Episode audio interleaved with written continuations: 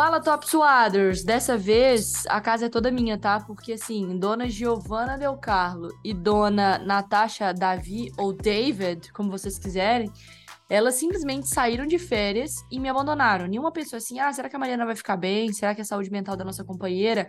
Não, elas simplesmente pediram férias e sumiram da face da terra. Na semana passada a gente até não teve episódio, porque além delas eu fui abandonada no Sport Center pelo Bruno Vicari, então eu tava ferrada de coisas. Mas sigo aqui sozinha. Quer dizer, não literalmente sozinha, mas sem minha, minha duplinha de apresentação também, né? As duas lá malditas. Mas a gente tem muita coisa para conversar porque tem final de Libertadores definida. A gente tá gravando isso aqui numa quinta-feira, então não sei quando você vai estar tá ouvindo, mas tem Libertadores final entre Corinthians e Palmeiras no sábado, na parte da noite. É, a gente acabou de ver, então, Corinthians e Inter, Corinthians classificando. E para isso, então, eu trouxe a Laura, Laura Luzzi, que, um, infelizmente é minha amiga, mas dois, trabalhava na ESPN e hoje é comentarista produtora o que você precisar que ela faça lá no canal Gold, que inclusive está transmitindo a Libertadores e ontem, inclusive, ela estava lá nos comentários na produção de todo o conteúdo para o canal Gold acompanhando a final. Ô, Laura, tudo bem? Desmuta o microfone, hein? Não vai passar vergonha. Oi, Mari. Infelizmente sou sua amiga. Carrego esse fardo de ter que te aguentar. Mas é isso aí, faço de tudo um pouco e acompanhando essa Libertadores que tá incrível, principalmente pra gente que é brasileiro, né? Ô, garota, vamos lá. Primeiro que eu queria começar falando um pouquinho sobre como essas equipes passaram, porque assim, eu não sei se você tem a mesma interpretação e liberado discordar aqui, porque eu tive a sensação que o Palmeiras ele chega à final com um caminho que ele administrou muito bem. Ele não sofreu, tiveram alguns jogos animados ali, que ele teve que, uma vez ou outra, botar um pouco mais de energia, mas foram jogos que o Palmeiras ou ele tornou mais simples, ou eles eram realmente mais simples, mas ele fez a parte dele. Não sei se você concorda. Concordo, concordo 100%. Até porque quando a gente vê a divisão dos grupos já, né? A gente falava de um possível grupo da morte do Corinthians, possível grupo da morte do Inter, e ficava a discussão de qual era o grupo da morte, mas o Palmeiras num grupo muito tranquilo, com Atlético Nacional, Barcelona e Caracas, que são times que o Atlético Nacional surpreendeu tá, e chegou à semifinal e agora vai para a disputa de terceiro e quarto com o Inter, mas Barcelona e Caracas são times que também não têm tradição no futebol feminino, essa aqui é a verdade. Enquanto o grupo do Corinthians eram só times que já tinham sido campeões da Libertadores, e por isso era um possível grupo da morte, o grupo C. Colo-Colo, Esportivo Libertar Empenho e Always Ready. Apesar de não serem times que estavam num momento legal, necessariamente, né? O Colo-Colo até um time melhor, com a Tatiele Silveira, inclusive brasileira, treinadora, mas eram times que realmente impunham alguma dificuldade, já tinham uma tradição no futebol feminino, então era um possível grupo da morte por todos já terem títulos. O Inter, para mim, é a grande surpresa dos times brasileiros na Libertadores. Tá num grupo com América de Cali, Boca Juniors e Nacional, o Nacional ali acho que é a força, a quarta força do grupo mesmo. Mas o América de Cali, um time tradicionalíssimo, finalíssimo, já foi finalista de Libertadores. O Boca também, último finalista contra o Palmeiras, inclusive, eliminando o Corinthians na Libertadores de 2022. E o Inter, estreante na competição, se classifica depois de chegar na final né, do Brasileirão de 2022, mas com um time ruim essa temporada, essa é a verdade. O Inter não foi consistente esse ano. E aí foi disputar a Libertadores com um treinador novo, a gente não fazia muita ideia do que podia entregar, e aí classifica com 100% de aproveitamento. Todos os brasileiros, né? Não, nenhum perdeu até agora, o Inter sai e o Corinthians avança a final com esse empate, né, no tempo regulamentar, um a um, mas nenhum brasileiro perdeu ainda na competição e não imagino eu que não deva perder também, claro, só a final. É, um, um dos dois paulistas devem perder, perde a final naturalmente. Mas é isso, então acho que o grupo do Palmeiras era muito mais tranquilo, mas também é isso, a dificuldade que teve o Palmeiras soube administrar, que foi o primeiro jogo contra o Atlético Nacional ainda na fase de grupos. Quando chega nas quartas de final e na semifinal, perdão, e pega o Atlético Nacional de novo, já uhum. joga muito melhor e passa com 3 a 1 tranquilo. É, porque tem muito time que às vezes pega uma chave mais fácil e não necessariamente faz o serviço, né? Porque, bom, é isso que eu tenho pelo caminho, é isso que eu vou fazer, e o Palmeiras fez muito bem, não? Tô aqui o saldo de gols, o número de gols marcados, o Palmeiras chega a 24, se eu não me engano. Hoje, inclusive, a gente deu a tela sobre isso. Então, assim, uma média de 4,8 gol por jogo. Você está falando de cinco gols quase num, em um partidas por partida na, na, Libertadores. Depois a gente projeta esse, esse Palmeiras e, e, e, Corinthians também na final. A gente fala sobre como o Palmeiras chega, administra o seu grupo, chega, tá lá na final, tranquilaço, esperando o Corinthians. Do outro lado, o Corinthians ontem, especificamente, né, no jogo contra o Inter, que eu confesso estava com uma expectativa muito alta. Acho que o jogo entregou, mas em um certo momento, e eu acho que é natural pelo formato da competição, de muitos jogos em pouco tempo, um gramado, é, enfim, to toda a preparação que envolve para essas equipes, o momento da temporada, eu senti que o nível físico despencou muito. As equipes não conseguiam construir muita coisa, foi muito para um, um abafa, que também entra na cota aí do, do nervosismo. Mas assim, não foi um Corinthians que jogou bola no primeiro tempo, né? Não, o primeiro tempo do Corinthians, a verdade é que foi horroroso. O Arthur entra com sem a Gabi Portilhos, né, colocando a Jaque, que eu acho que é a grande dúvida do Arthur hoje no Corinthians. E eu, eu esperava, de verdade mesmo, eu esperava um Corinthians bem superior ao Inter. Eu, apesar da boa competição do Inter, a gente sabe, é um Inter que durante todo o brasileiro foi bem capengando, assim, mais ou menos, para até chegar no mata-mata. E, e a gente viu enfrentando outros outros clubes na Libertadores jogando bem, mas levando muitos gols. O Corinthians não tinha sido vazado ainda. Apesar do Inter ter. Tanto Inter e Corinthians ontem terem entrarem na partida com 16 gols marcados, o Inter tinha quatro sofrido. Então era um Inter que fazia gol, levava empate, fazia gol, levava empate em todas as partidas. E eu, claro, de, em frente, enfrentando um Corinthians, eu imaginava que seria assim, o Corinthians ia não amassar, mas ia ser um jogo difícil, pegado por ser dois brasileiros, mais nervoso, como você falou, mas um Corinthians que ia jogar bola. E a gente vê, por exemplo, a marcação do Inter anulando a Gabi Zanotti. A Tamires mesmo não jogou quase nada, principalmente no primeiro tempo. Muito pouco criativo o Corinthians. E um Inter que, claro, naquela naquele estilo de futebol gaúcho, jogando no contra-ataque, foi assim que fez 1 a 0 e aí fechou a casinha, tentou marcar, até que a esquerdinha vacilou, foi né? expulsa. Né? Mas vacilou, porque assim, eu entendo que. Eh, o Corinthians coloca... vacilou o Inter, desculpa. O Inter, o Inter, porque assim, é, você faz o mais difícil que é conseguir quebrar, ou talvez ter a coragem e a competência, porque a Priscila também fez uma, uma, uma Comebol Libertadores espetacular em termos de é, artilharia e de marcar gols, assim, pro lado colorado. Mas assim, beleza, você vai lá e faz o serviço que é marcar o gol. Show. Tem muito jogo ainda para rolar, né? Tinha um, o tempo inteiro pro, pro Corinthians tentar. E aí o Inter dá passinho para trás e a sensação que me passa, eu não sei você e não sei quem tá ouvindo a gente, é que o Corinthians, como ele chegou num estágio é, mental de confiança, e isso também são os resultados, né, que dão isso pro Corinthians. A gente até conversou sobre isso hoje no programa com a Mari Pereira. O, o Corinthians dá a sensação de que ele sabe que a qualquer momento ele vai fazer o gol.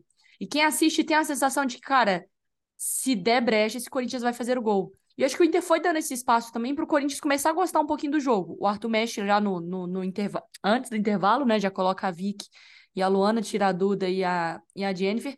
E a Vicky entra com sangue no olho, assim, antes do primeiro tempo acabar, já para dar essa energia diferente. E aí, quando você dá passinho para trás, e aí, a esquerda não pode fazer um negócio desse, né, Laura? Assim, não, não colocando na conta dela, mas pô, você tá amarelada. Ah, mas tá muito na conta dela. É, você tá amarelado, o seu time tá ganhando. E primeiro que a entrada foi displicente, não foi também um negócio assim, numa disputa, não sei o que, e putz, saiu um cartão. Era óbvio que ela tomaria cartão em qualquer circunstância de jogo, sabe? E aí é expulsa e pronto. O time cansado, morto, encurralado, com uma menos, é um convite para o seu adversário fazer um gol de empate, né? Sim, eu acho que passa por duas coisas essa superioridade do Corinthians e esse Inter cansado e uh, atônito assim no, no, no, segundo tempo, principalmente. Primeiro, acho que o banco do Corinthians é muito superior. Quando troca peça no Corinthians, gente, você tem uma Vicky Albuquerque no banco, Gabi Portilho tá no teu banco, Luana Bertolucci, jogadores que têm passagem, as três aqui, passagens pela seleção, e um Inter que o banco era assim, a Ana Luísa, a solução eram meninas de 20, 18, 19 anos que fizeram o dever de casa até aqui, fizeram uma boa competição, mas não são jogadores que estão acostumados, por exemplo, com finais. Eu acho que até essa postura no início do jogo me chamou a atenção. E aí, sim, é claro que não tem como daí falar de do resultado sem passar pela esquerdinha. Completamente juvenil, as duas faltas. Juvenis, as duas faltas. Não precisava ter feito aquilo nem no primeiro cartão e nem no segundo. Não era uma jogada assim, ah, era um contra-ataque que era assim, iminência de gol do Corinthians, eu preciso parar de alguma forma. Não, foram faltas bobas, como você mesmo colocou. Então, acho que esses dois pontos são principais, assim. É, elenco mesmo do Corinthians, que é muito bom. Essa questão da esquerdinha, e eu ainda adicionaria mais uma coisa, que você falou, e eu concordo 100%. Cabeça. Cabeça do Corinthians é bizarra, assim, de... Eu tenho certeza, tá tudo dando errado. Mas parece que é, eu não sei, eu não sei o que acontece, mas elas sabem que elas vão fazer um gol. Uhum. E o que é pior, a gente que é da torcida e que tá, enfim, acompanhando o jogo, a gente sabe que a qualquer momento elas vão fazer um gol. E aí Sim. o erro do Piscinato. Ele não pode, não importa como esteja, ou tirando a Belém Aquino, que é uma das principais jogadoras e sai machucada, com dor, ele não pode tirar a Priscila, é, quem mais que ele vai mexendo ali, Capelinha, tudo de uma vez. Não tem como. Então, é, deixando, deixando, chamando o Corinthians para cima. E quando você chama o Corinthians, elas são superiores. Eu acho que foi um, eu não sei se eu usaria a palavra soberba, mas não deixa de ser um pouco também, sabe? De olhar e falar, tá bom, Corinthians, eu sou muito bom, eu vou te, eu vou te segurar durante os 15 minutos do primeiro tempo que faltavam, depois que marcou o gol, né, que marcou os 30, e mais 45. Você não segura um Corinthians. Então, acho que foi displicência também do Lucas Piscinato, um pouco tirar todo mundo ao mesmo tempo uhum. e jogadoras tão importantes. É, dava para ver na cara das jogadoras do Inter, assim, se você nunca tinha visto um jogo, você olha para jogadoras entrando, você vê que são jogadoras muito novas, né? Até o preparo físico, a discrepância de altura mesmo, né? Isso já faz uma diferença na, na, na condução do jogo. Só que é isso, o Inter teve na mão duas vezes, né? Porque a Vicky, a famosa lei, você faz no tempo regulamentar, você perde pênalti, a Vicky perde. Depois na cobrança de pênaltis, o... a última cobrança que aí partiu o coração um pouquinho da... de ver a Isa Haas lá perdendo o último pênalti. Internacional eliminado. Beleza, a gente. Eu acho que assim, eu falei isso hoje se existisse uma justiça, se o futebol fosse justo, eu acho que o Inter teria passado. Porém, Sim. o futebol, ele pode ser injusto na coisa prática e racional, mas ele é muito justo em outras, assim. Querendo ou não, o Corinthians não despedaçou, o Corinthians não largou o jogo, o Corinthians não desistiu, o Corinthians se manteve na cobrança de pênalti. Então, assim, como que eu vou falar de mérito e justiça, sendo que o Corinthians também teve a, a, parte dele que o Inter não teve, sabe? Um teve um mérito em uma coisa e outro teve em outra, e o futebol ele se sobressai dessa maneira. Agora vamos lá. Acho que 100%, ah. até porque quando a gente vê a Isa Haas, é isso, assim, a Vicky fez o gol e erra o pênalti. A Isa Haas fez uma partidaça, ela já tinha feito praticamente um gol, né? Ela é zagueira. Aquela bola que bate na cabeça dela uhum. tinha endereço, era no fundo do gol. Então ela salvou o Inter também e fez chegar até os pênaltis. Então é isso, assim, acho que essa questão de justiça que você falou, teria sido justo qualquer um que saísse vencedor ali. Claro, a gente olhando pela história do Inter, é quase como uma história de superação. Então a gente costuma olhar com um pouco mais de carinho, vez a Haas chorando. É um time que fala, pô, é legal ver outros times também chegando. Naturalmente, acho que a gente é inclinado a isso. Mas é isso, o Corinthians tem muito mérito de estar tá lá, não tem como diminuir, assim, e, e terem eh, virado o jogo, virado o jogo assim que eu digo, virado a chavinha no jogo uhum. e também nos pênaltis não ter se abatido. Acho que é isso. É, é, é, isso faz parte também do mérito do Corinthians cada um joga com as armas que tem ali naquele, naquele momento, assim. Então, é isso. Eu também sou desse time que, pô, eu, né, eu vejo as jogadoras do Inter e falo, ah, seria legal para elas, que, né, vem batendo na trave, vem chegando em final e perde, chega e perde. Mas é, com só com o tempo também que você ganha essa casca, essa maturidade de uma equipe vencedora, né? Que o Corinthians tem para dar e para vender. Só que aí, beleza, chegamos, Corinthians classificado. Pelo que a gente falou aqui, quem tá ouvindo vai falar, pô, o Corinthians é um lixo, né? Porque a gente falou do que o Palmeiras veio bem, que o, o Colorado talvez ali no dentro acabou sendo mais por erros individuais e o Corinthians sobre a, né, aproveitar. O que, que você tira de positivo desse Corinthians? Porque assim, para o pessoal entender, o Corinthians ele é muito bom. Só que o Corinthians ele bateu níveis de teto muito alto, muito, muito, muito, níveis altíssimos. E hoje o comparativo é com o que o próprio Corinthians já entregou pra gente. Então a gente tem um Corinthians abaixo mas um Corinthians que, mesmo abaixo, elimina o Inter, chega numa final de Libertadores, que mesmo assim tem jogadoras decisivas, e que é muito difícil você não falar assim, ah, eu não, sei lá, acho que o Corinthians, que o Palmeiras é favoritaço. Acho que é, é muito, muito, muito, muito difícil alguém falar isso. É, quais são os méritos desse Corinthians na, na decisão em que ele pode aproveitar o, o Zé Mané? Eu acho que é indiscutível a gente pensar numa superioridade de Corinthians quando a gente pensa em nomes. O Palmeiras é muito bom fez uma campanha muito boa, é o atual campeão, eu acho que leva esse peso para a final e uma vontade gigantesca. Mas se a gente for ver no retrospecto, não é à toa que o Corinthians amassa o Palmeiras, pensando em retrospecto do próprio derby, eu digo, né, de Palmeiras e Corinthians. O Corinthians é muito bom e as peças do Corinthians uh, sabem conversar em momentos de adversidade. Então, por exemplo, ontem eu não teria, no lugar do Arthur, tirado a Duda Sampaio e colocado a Luana. Mas a Luana, ela não tinha ido. Porque a Duda Sampaio, eu acho que, por mais que o jogo tivesse rápido demais, talvez para ela e a Luana fisicamente aguentasse mais, eu acho que a Duda Sampaio eh, entrega mais ofensivamente. O Corinthians estava ah. precisando fazer, certo? Então, a Duda tem essa batida de fora da área, que eu acho que é melhor que a da Luana e tudo, mas a Luana vem, entra, entra ali como uma contenção de vamos construir mais, tocar mais a bola, chegar com mais qualidade. Embora eu acho que a Duda também tenha isso, talvez ela tivesse também cansada. É, mas quando a gente pensa no Palmeiras, falta coisa. tem a Bia. Quando a Bia não tá bem no jogo, todas as, as, part... as primeiras partidas do, da fase de grupos foram isso. A Bia mal no jogo, o Palmeiras não tava fazendo nada. Mas a Amanda a tá jogando Bia... bem também, né? Não, muito, sem dúvida. Amanda Gutierrez é, é, um dos nomes. Eu acho que a Duda Santos é indiscutível da gente falar. A Poliana, eu não sei o que acontece com ela na Libertadores, não à toa chamada de Senhora Libertadores. Eu acho que ela vira, vira uma chavinha e vira um gênio na Libertadores. E a Catrine também, que eu ainda destacaria. Mas passa pela Bia, o tempo inteiro passa pela Bia. O gol ali, inclusive, contra, contra o Atlético Nacional na, na semifinal, aquele pênalti ali que, enfim, discutível, mas é, que a Bia marca, é a partir dali que cresce a confiança da Bia, surge um Palmeiras novo, porque até então o Palmeiras também não estava jogando nada.